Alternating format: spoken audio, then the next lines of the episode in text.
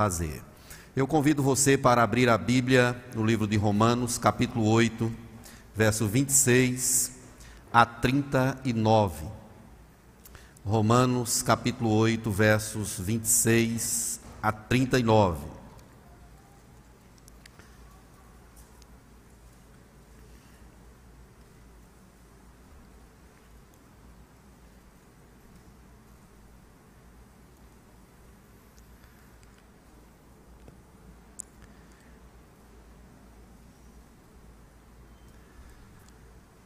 Está escrito assim na palavra do Senhor. Também os homens leem comigo os versos pares e as mulheres os versos ímpares. Vamos lá, os homens. Também o Espírito semelhantemente nos assiste em nossa fraqueza, porque não sabemos orar como convém, mas o mesmo Espírito intercede por nós sobremaneira com gemidos inexprimíveis.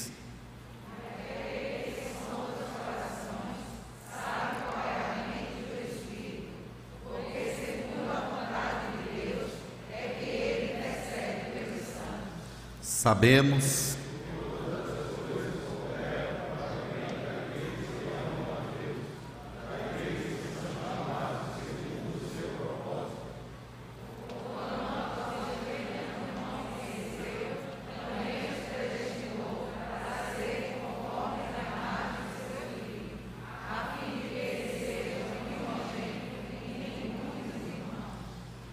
E aos que predestinou,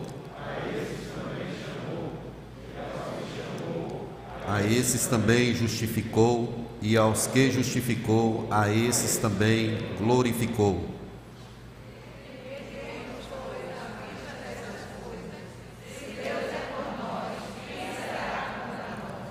Aquele que não poupou o seu filho, antes por todos nós o entregou, porventura não nos dará graciosamente com ele todas as coisas?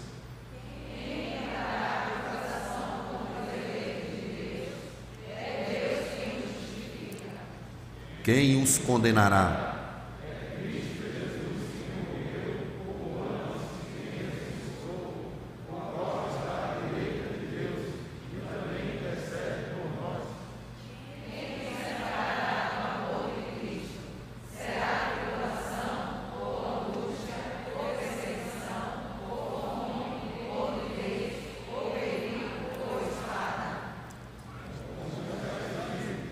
Por amor de ti, somos entregues à morte o dia todo, fomos considerados como ovelhas para o matadouro.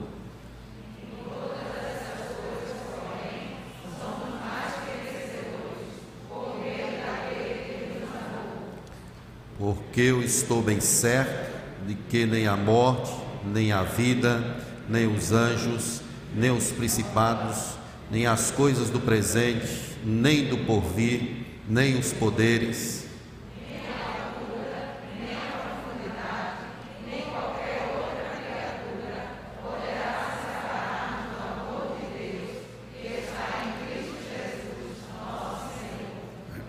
Amém. Louvado seja o Senhor. Vamos orar? Deus nos instrua na tua palavra, nos dê a graça para entendermos e aplicá-la em nosso viver. Toma esse lugar com a tua presença majestosa. Fala conosco, Espírito Santo, toca nas nossas vidas nessa noite através da tua palavra. Em nome de Jesus. Amém. Meus queridos, algo que não devemos ter jamais é dúvida quanto à nossa salvação. É algo que devemos carregar de forma contundente, categórica, taxativa, nós somos salvos. Cristo nos salvou. Isso já foi completado na nossa vida, dentro da perspectiva de Deus. Deus já nos salvou. Está se desenrolando, está acontecendo conosco, mas no propósito de Deus já aconteceu. Esse capítulo 8 de Romanos é chamado também da comunidade do Espírito, ou a vida no Espírito. Se nós observarmos bem o contexto dessa passagem, ele está envolto numa situação que Paulo vem declarando de forma passo a passo a situação dos gentios e dos judeus. No capítulo 1 e 2, ele fala que todos estão caídos, todos pecaram. Se você ler Romanos 3, 23, por exemplo, está lá dizendo que todos pecaram e carecem da glória de Deus.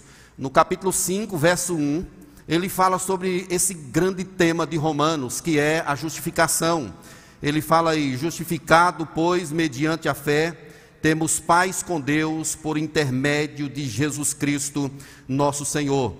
Para clarear o nosso pensamento, para elucidar mais ainda essa salvação que temos em Cristo, no capítulo 20, verso, capítulo 5, verso 20, ele diz assim: onde abundou o pecado, superabundou a graça. E aí nós temos capítulo 6 e 7, que mostra a forma como Deus nos resgatou, como ele nos livrou do pecado. Aí ele diz assim: porque eres escravos do pecado, mas Deus nos libertou. Deus nos tirou do império das trevas.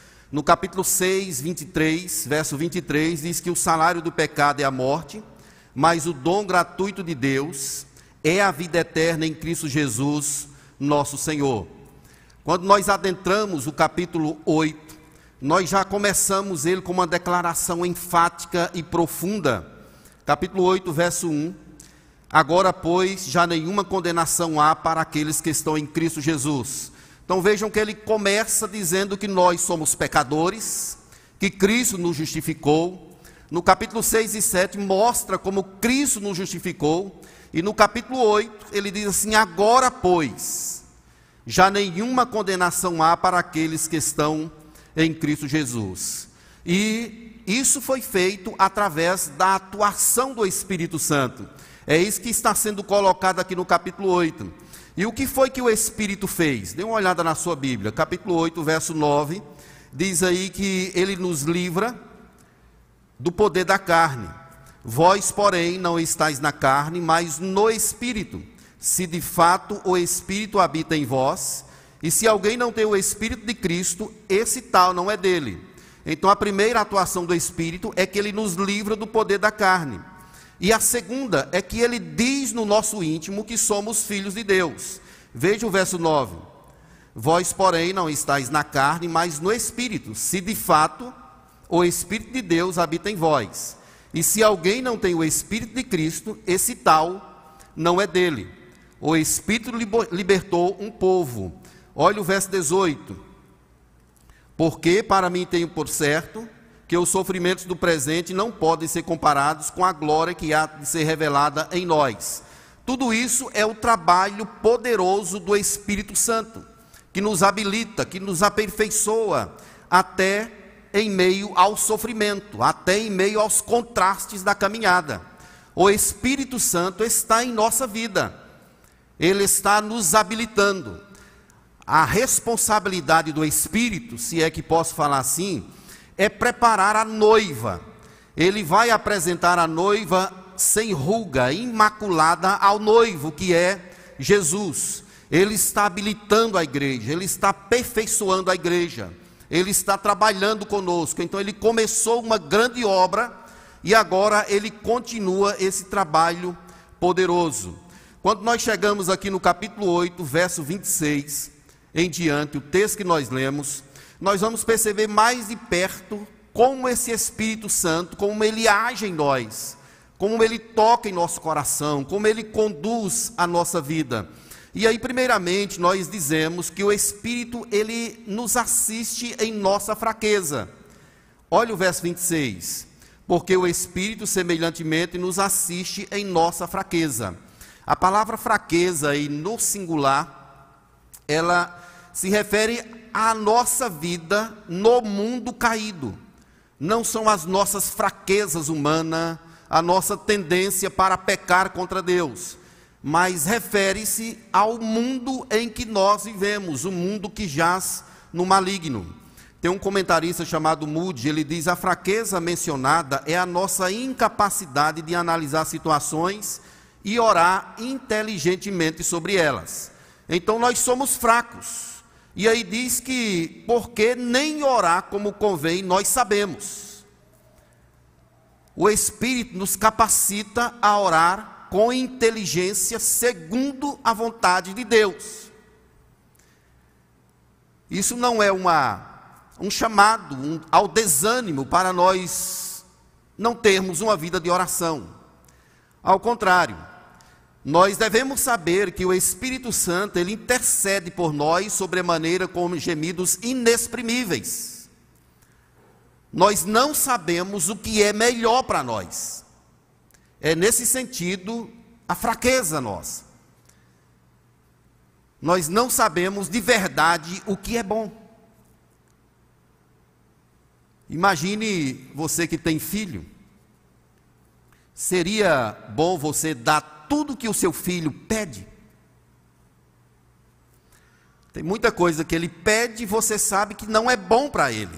Então o que, que você faz? Você não dá. Deus ele trabalha conosco dessa forma. O Espírito intercede por nós com gemidos inexprimíveis. Ele clama por nós. Ele geme. E essa palavra é uma palavra difícil de ser explicada.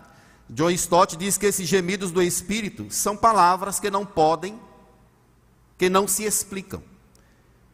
É que o Espírito Santo, ele conhece a natureza de Deus, a vontade perfeita e total de Deus, e sabe o que é melhor para nós. Nesse sentido, ele nos instiga a orar com gemidos inexprimíveis, intercedendo dentro daquilo que é bom para nós, segundo a vontade de Deus.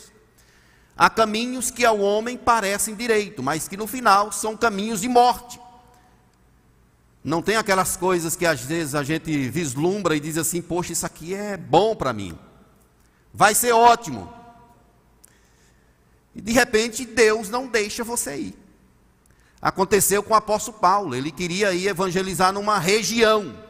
O Espírito disse: Você não vai. Com Pedro, a mesma forma, porque Deus a vontade dele é sempre perfeita, agradável e boa. O Espírito Santo, ele nos assiste intercedendo por nós, porque nem orar como convém, nós sabemos. E aqui, meus irmãos, nós temos a colocação do tamanho da nossa fraqueza, como nós somos pequenos. Como nós não sabemos aquilo que é bom para nós. Mas ainda bem que temos um Deus que trabalha em nosso favor. E para mostrar esse cuidado do Espírito Santo com a gente, ele nos mostra aqui uma segunda questão nesse texto. É que o Espírito, ele trabalha de acordo com um plano eterno. Deus tem um propósito antes da fundação do mundo. O plano de Deus é o mesmo. Nunca sofreu nenhum tipo de alteração. Nunca foi tirado nenhuma vírgula e nem acrescentado. Ele é o mesmo ontem hoje e será para sempre. Há um propósito de Deus estabelecido na eternidade. E o Espírito Santo, ele trabalha exatamente focado nesse propósito maior. Olha o que, que diz o verso 28. Ele começa aí com uma expressão: sabemos. E essa palavra saber expressa o conhecimento da fé. Sabemos que todas as coisas cooperam para o bem daqueles que amam a Deus, daqueles que são chamados segundo o seu propósito. Tudo que acontece, é isso que esse texto aqui, que esse verso está dizendo. Conjuntamente contribui para o bem daqueles que amam a Deus, para aqueles que são chamados segundo o seu propósito até contrastes da caminhada, até percalços que nós enfrentamos, perdas. Deus está no controle absoluto de todas as coisas e tudo contribui para o louvor do seu nome e para o nosso bem. O Espírito trabalha conosco em toda e qualquer situação. O pastor Hernandes Dias, quando ele é, comenta essa passagem, eu achei o comentário dele muito bom. Ele diz assim: o projeto de Deus não é tornar celebridades, mas pessoas parecidas com Jesus. O sentido da vida não é sucesso segundo o padrão do mundo, mas atingir a plenitude da estatura de Cristo. O propósito de Deus não é apenas nos salvar, mas nos transformar à imagem de Jesus. Nosso destino não é apenas a glória, mas a semelhança do Rei da Glória. É por isso que Deus usa os seus instrumentos. E o sofrimento que ele tratou ainda aí no capítulo 8, nos versos anteriores, é uma ferramenta poderosa de Deus para nos lapidar, para desconstruir a nossa prepotência e possível arrogância e vislumbrarmos a glória de Deus. Como eu disse anteriormente, o Espírito está trabalhando em nós ele está operando poderosamente em nosso coração e tudo conjuntamente contribui para o nosso bem. Até aquilo que não deu certo na sua vida e que você reclamou tanto. Porque não conseguiu, porque não era para ser assim, porque não deu certo. Deus sabe o que é melhor para vocês. E para expressar a grandeza desse grande propósito de Deus, ele fala aí sobre cinco questões maravilhosas que foi feito na eternidade. Veja o verso 29. Porquanto aos que de antemão conheceu, essa palavra conhecer é uma referência à palavra amor, ele anteriormente nos amou, e a essas pessoas que ele conheceu, ele predestinou, ele designou para a salvação, para serem conformes à imagem de seu filho, a fim de que ele seja o primogênito entre muitos irmãos, e aos que predestinou, a esses também chamou, aos que chamou, a esses também justificou, e aos que justificou, a esses também glorificou. Isso aqui é chamado de ordem salutis, ou a ordem da salvação. O que Paulo está nos mostrando aqui é sobre um plano eterno que nos incluiu. Deus me amou antes da fundação do mundo. Tendo me amado, ele me predestinou, ele me escolheu, baseado no seu grande amor, não na possível fé que eu teria, mas pautado no grande amor dele. E aos que ele predestinou, no tempo apropriado, ele chamou. Por exemplo, tem pessoas aqui que conheceram a Cristo já na fase mais adulta. Tem gente que conheceu a Cristo na infância. Deus nos alcança em tempos diferentes, mas no tempo exato que Ele planejou na hora certa. Eu, por exemplo, nasci num berço evangélico. Não sei muito bem quando foi o dia da minha conversão. Meu pai me levava para a igreja e eu fiquei ali, recebi a Cristo como meu Salvador e não sei dizer muito quando isso aconteceu. Mas tem pessoas aqui que têm um testemunho e sabe aquele momento exato quando Deus chamou. E a forma de Deus chamar, ela é variável de pessoa para pessoa. Lutero, por exemplo, ele leu Romanos 1, 17 e teve um encontro com Cristo. Agostinho de Hipona leu Romanos 13, verso 18 e teve um encontro com Cristo. Deus tem os seus meios. Pode ser que Deus te alcançou através da pregação de um irmão, num PG, num culto na praça. A forma de Deus é variável, mas o fato é que aqueles que Deus escolheu, Ele chama. E aos que chama, Ele justifica. A justificação é um ato que acontece fora de nós é no tribunal de Deus, quando Deus nos veste com um manto de justiça, o manto de Cristo Jesus. E a esses que justificou, a esses também glorificou. Nós já estamos salvos, já fomos alcançados em Cristo Jesus. O Espírito Santo, ele trabalha para completar esse grande propósito de Deus que está se desenrolando na nossa vida. Nós estamos destinados para a glória. Eu vou dizer uma frase aqui que é pesada, mas tem um cunho teológico profundo. Ainda que o eleito quisesse para o inferno, ele não conseguiria. Porque o propósito, o chamado de Deus é maior, mais profundo. O chamado dele é eficaz. Não somos nós quem estamos nos salvando.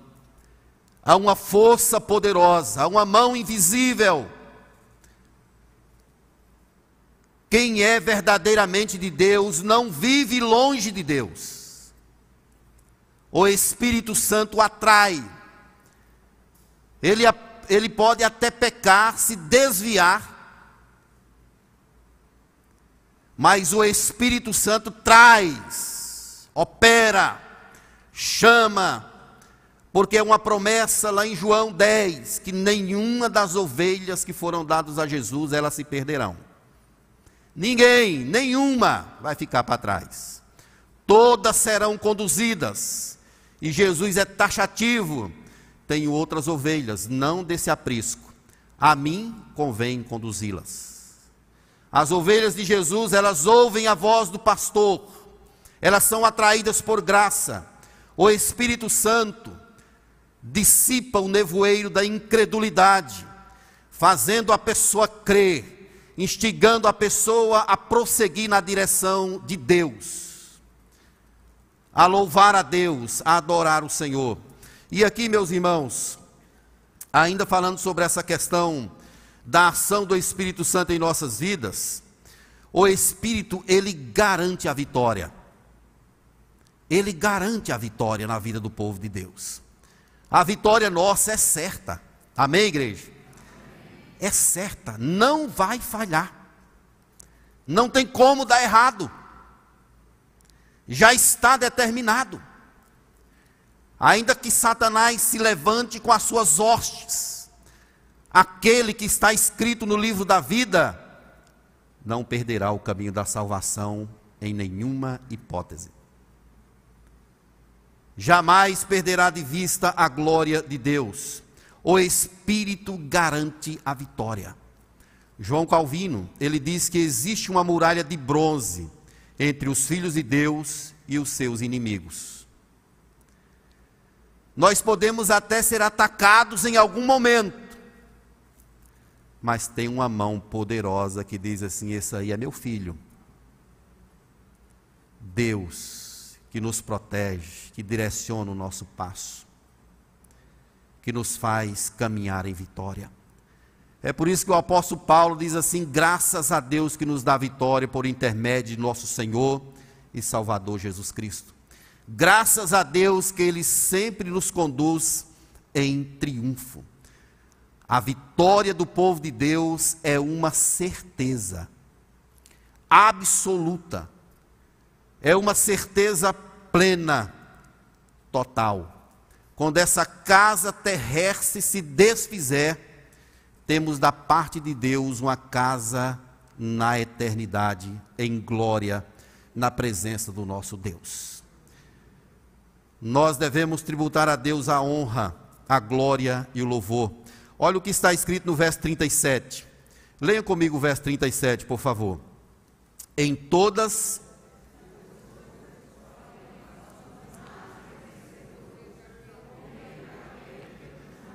Em todas essas coisas somos mais que vencedores. Essa palavra mais que vencedores poderia ser traduzido também por hipervencedores. Isso está colocado ali para mostrar a segurança do povo de Deus. Nós somos hiper vencedores.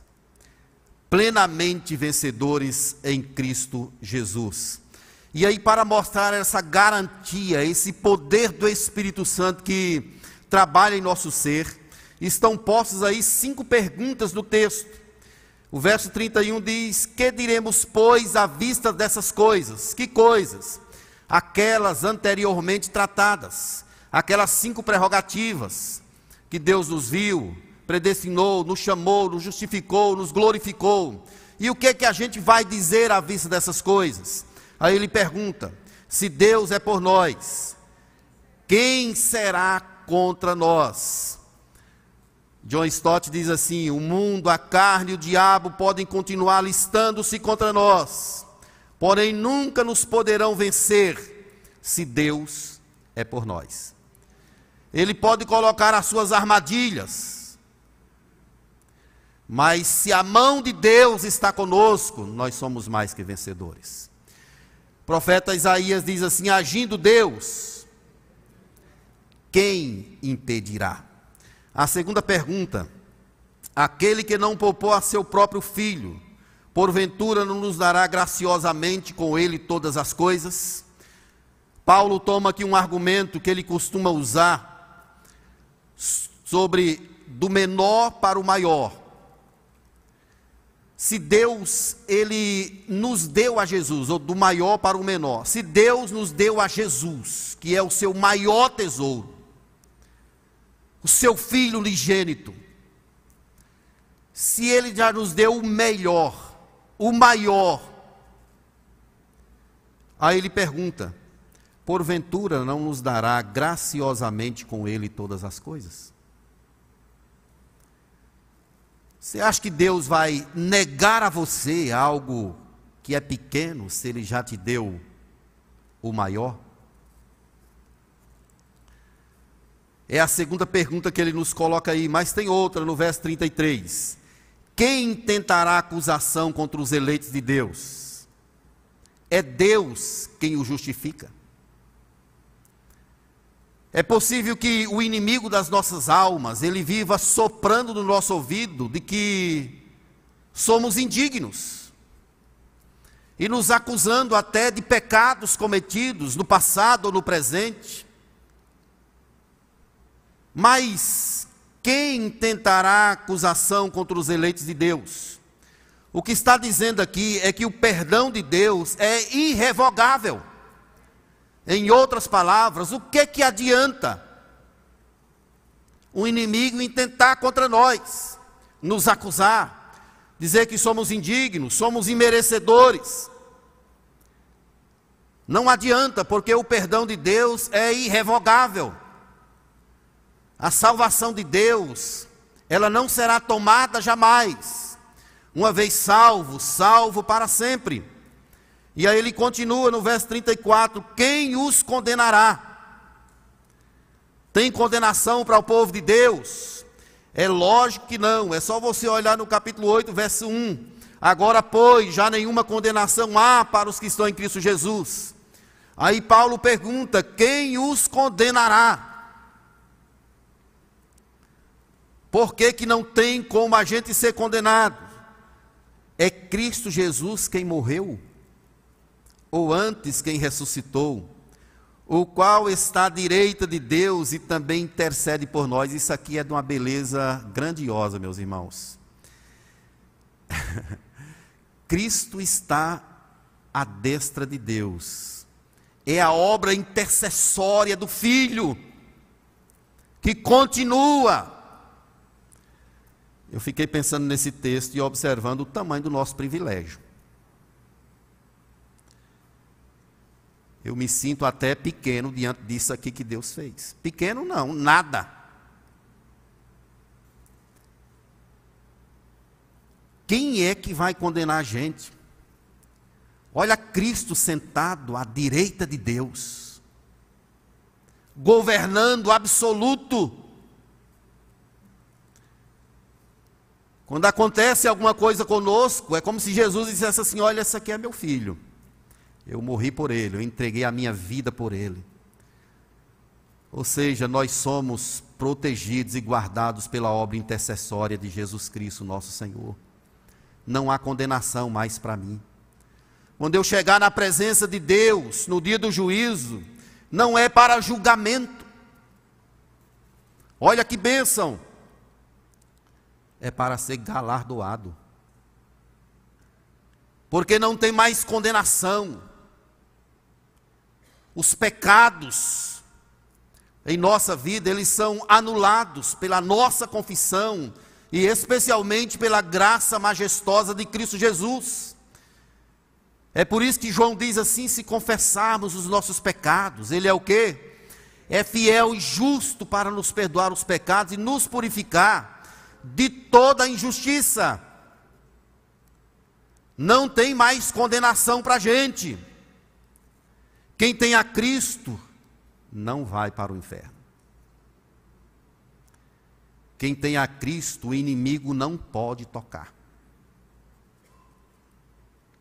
Porque ele tem a proteção da glória de Cristo, a intercessão do Senhor. Mas há uma última pergunta no verso 35: quem nos separará do amor de Deus? Quem é que vai nos separar?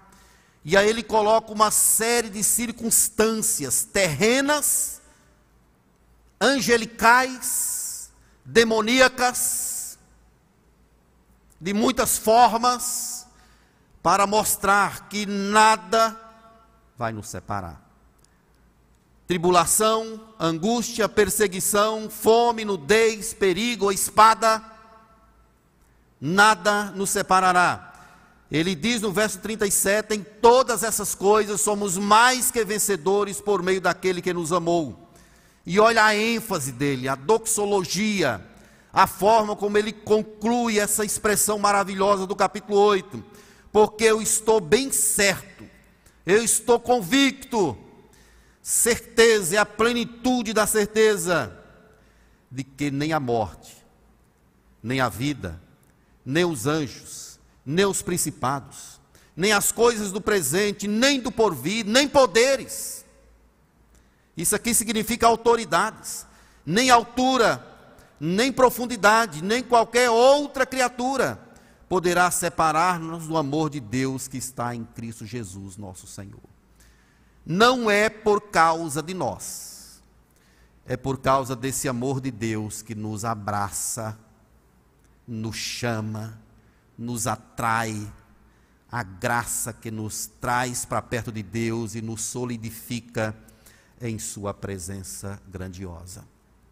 Meus queridos, eu quero trazer algumas aplicações à luz dessa exposição.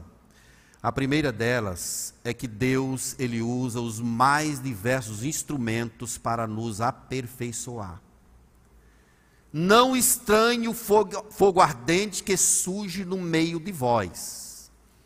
Você já agradeceu a Deus por sofrimento? Não é uma tarefa fácil, mas a Bíblia diz: em tudo dai graças, porque essa é a vontade de Deus em Cristo Jesus para convosco. Nós não sabemos os porquês de muitas coisas que acontecem conosco. Mas de uma coisa nós temos certeza: Deus está no controle de todas as coisas. Ele sabe por que você está passando por essa situação. Ele sabe a razão dessa pandemia. Ele não intenta o mal contra nós, ele só intenta o bem. Só para nos aprimorar é por isso que Tiago diz que, irmãos, tende motivo de toda alegria ou passar por grandes provações. Louve a Deus, adore a Deus em toda e qualquer situação, porque as estradas espinhosas que nós passamos, Deus pode estar nos lapidando. Se lembre que Deus mandou o seu povo primeiramente para o deserto, para ser tratado, para ver o que de fato estava no coração daquele povo. Deus tem os seus meios, as suas formas de agir conosco, de tratar a nossa vida. Às vezes acontece alguma coisa com uma pessoa da nossa casa e aquela pessoa sofre. Mas aquilo pode ser para tratar outros daquela família. Deus pode usar uma tempestade na vida da esposa para tratar o marido. Deus pode usar uma tempestade na vida do marido para tratar a esposa e os filhos. O fato é que Deus é Deus, Ele sabe o que faz. Segundo, saibamos, meus irmãos, de coração, que nós fazemos parte de um grande propósito. Nós fazemos parte da família de Deus. Os nossos nomes estão arrolados na eternidade. Quem sou eu, como diz Peger, aquele cantor, para que o Deus de toda a ina não é mais ou menos, não existe talvez, é certeza divina, não é certeza por causa da igreja, por causa do pastor, por sua causa. Não é certeza porque você serve a tal ministério, porque você é presbítero, pastor, é diácono, porque você é uma pessoa dedicada. É certeza por causa de Deus, por causa do amor de Deus. Não depende de quem quer ou de quem corre, e sim de Deus usar da sua misericórdia. Não depende de nós, depende do Senhor e Ele foi gracioso para conosco. Finalmente, meus irmãos, o que Deus fez por nós nos humilha, nos coloca no lugar que nós merecemos. o nada. Mas ao mesmo tempo, nos exalta,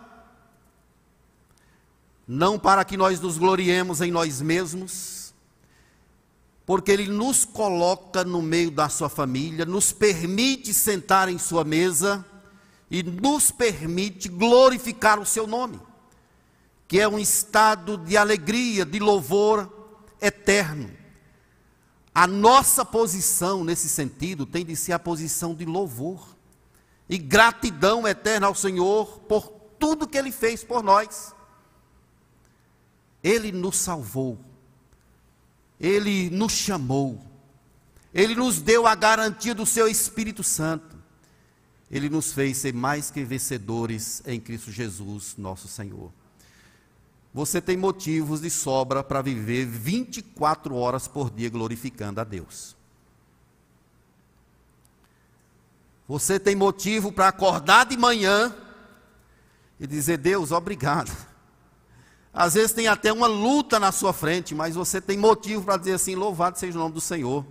Meu nome está escrito no livro da vida. Vamos em frente, amanhã Deus fará maravilhas você tem motivo para celebrar as grandezas de Deus. Não reclame. Não murmure. Prossiga agradecendo em toda e qualquer situação. É um exercício de fé, mas se entregue completamente a Deus.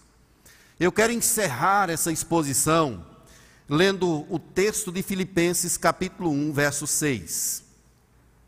Filipenses 1, verso 6, traz uma colocação maravilhosa que encerra isso que nós estamos dizendo aqui nessa noite.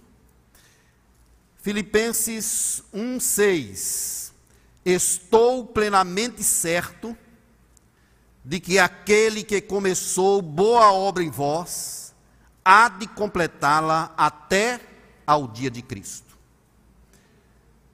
Vamos ler juntos, irmãos, esse verso? Filipenses 1,6, bem forte, igreja. Estou.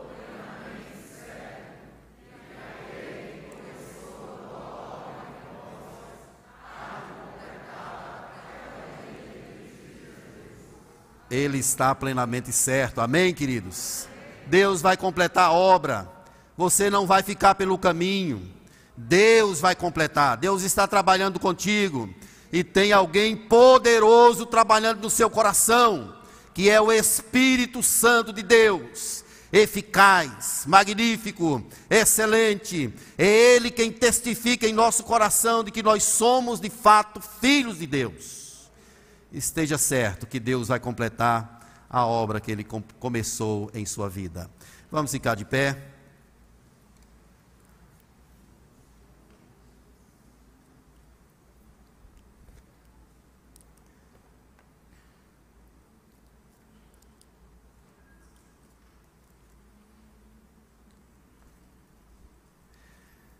Senhor Deus, Obrigado pelo privilégio de anunciar o Evangelho do Senhor. Eu entendo que esse Evangelho é o poder do Senhor para a salvação de todo aquele que nele crê. Obrigado, meu Deus, pelo teu grande propósito na eternidade. Esse propósito majestoso que nos incluiu soberanamente. Deus, evoca do nosso ser, através do teu espírito, um cântico de adoração e louvor. Não deixe, ó Deus, que vivamos a reclamar da vida, a reclamar da sorte. Nos ajude a entender a nossa posição de nada no que diz respeito à salvação, mas de um povo exaltado no que diz respeito ao privilégio que tem de cantar, de entoar louvores em tua presença. Abençoe cada pessoa que entrou aqui nessa, nessa noite. Abençoe aqueles que nos veem pela internet. Toca no nosso coração, ó Deus, obrigado pelo Espírito Santo, Senhor da nossa história. Lapida-nos, Espírito, unja-nos, capacita-nos, nos faz mesmo ser parecidos com Cristo Jesus. Queremos viver na direção da cruz, queremos viver glorificando o Teu nome sempre. Trabalhe em nosso coração, tire, ó Deus, da nossa vida aquilo que não provém de fé aquilo que não é do Senhor. Nos ajude, ó Deus, a passar pelos desertos, glorificando, exaltando, porque sabemos que o Senhor é Deus, que o Senhor é soberano, que o teu nome está acima de todo nome. Obrigado, meu Deus, por essa noite. Em nome de Jesus. Amém, Senhor. Amém. Podemos sentar, meus